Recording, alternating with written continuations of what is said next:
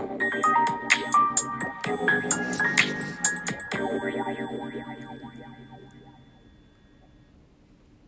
月6日日曜日です。こんばんはこんにちは。おはようございます。パトラです。うん。お元気でしたか？私は昨日すごい久々のコンサートに出かけてまいりました。本当に本当に久しぶりこんな情勢になってからなんか出かけるのも億劫になっちゃったりしてあとあんまりねそういうものが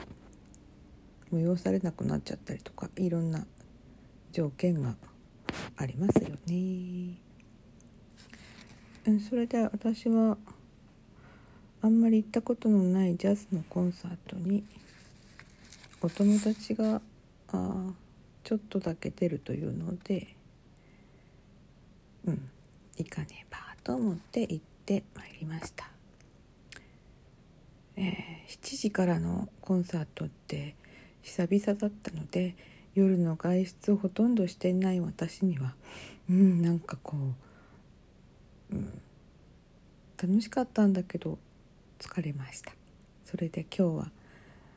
朝からぼんやりとしてしまいました、えー、ジャズのコンサートに行くのは2回目なんですけど前に行った時は会場はこう客席が段になっていてステージがあってっていうところだったので少し演奏者が遠く見える感じだったんですが今回はねなんだかこのコロナコロナ禍の中になんか救急詰めに入る狭い普通のあの普通の普通のなんかあまりおしゃれでも何の装飾もないあの会場だったですよ。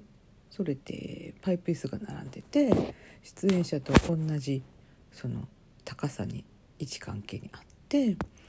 私はね一番前に座ったんですけど、うん、入っていった人数は30人ぐらいでしたっけね。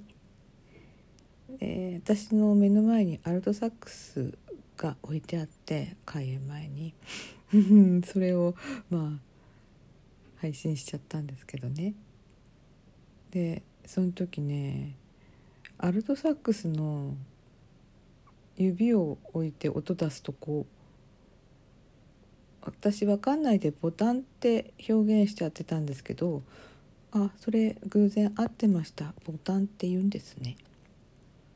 でそのボタンの並び方が一直線じゃないっていうところに謎の感動を覚えたんですよね。うん。えーって驚きとともに感動というかで実際に演奏者の方がそこに指を置いてあの音を出して音楽を奏でてる最中に私はとにかくその指をじーっと眺めていました。うん、それほどその方の指は華麗なるその長い指とかじゃなくて普通の可愛らしいちっちゃいちっちゃめの指をでって なんだけどとても美しく見えたんですよね。あそして家に帰ってきましたらなんかこの謎の興奮冷めやらずでどうしてもこの指のことにびっくり感動した話をぶつけたいって思って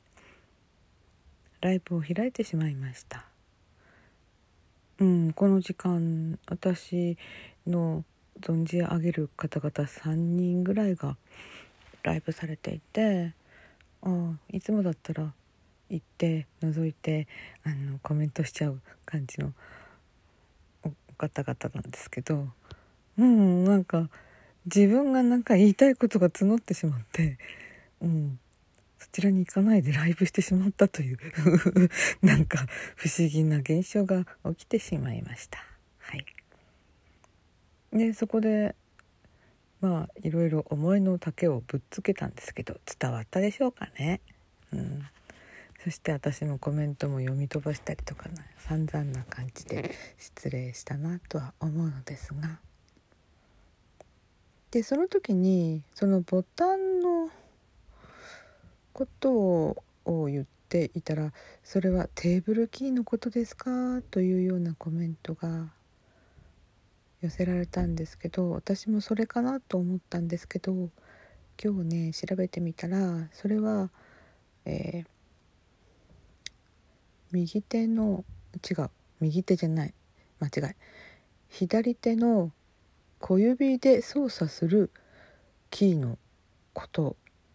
なんですね。で私があの感動しちゃった指の並びはそのテーブルキーまでいかず普通の123と番号のついた左手のボタンの並び方でした。うん、で点キーのところも調べてみたら点点キーじゃない点キーはパソコンだよ。テーブルキーのあのことを調べたら小指で4つの音を操作するって書いてありました。で何の音何の音って書いてあったけどそこはちょっと割愛いたします。なんでテーブルキーっていうかというと押さえるところがテーブルの形をしているからって書いてありました。うん。へえそうなのかな。まあそのオーバル型のテーブルのことなのかなって思いました。はい。まあテーブルキーの知識も入れつつその左手の123と番号のついたボタンとあと右手の456と番号のついたボタン。実際の楽器に番号がついてるわけではありません。あの？検索したら図解されていてそこに番号が振ってありました。とにかく珍しい珍しいと思っていて。うん。大変興奮しております。まあ一夜明けましたら少しそれも収まってまいりました。私なんであんなに はっちゃけてみんなに話していたんだろう。謎謎ですねこれ。他にもちょっと驚いちゃったことがあったのですが疲れたのでこの辺にしておきます、えー、サムネイルに演奏者さんのあの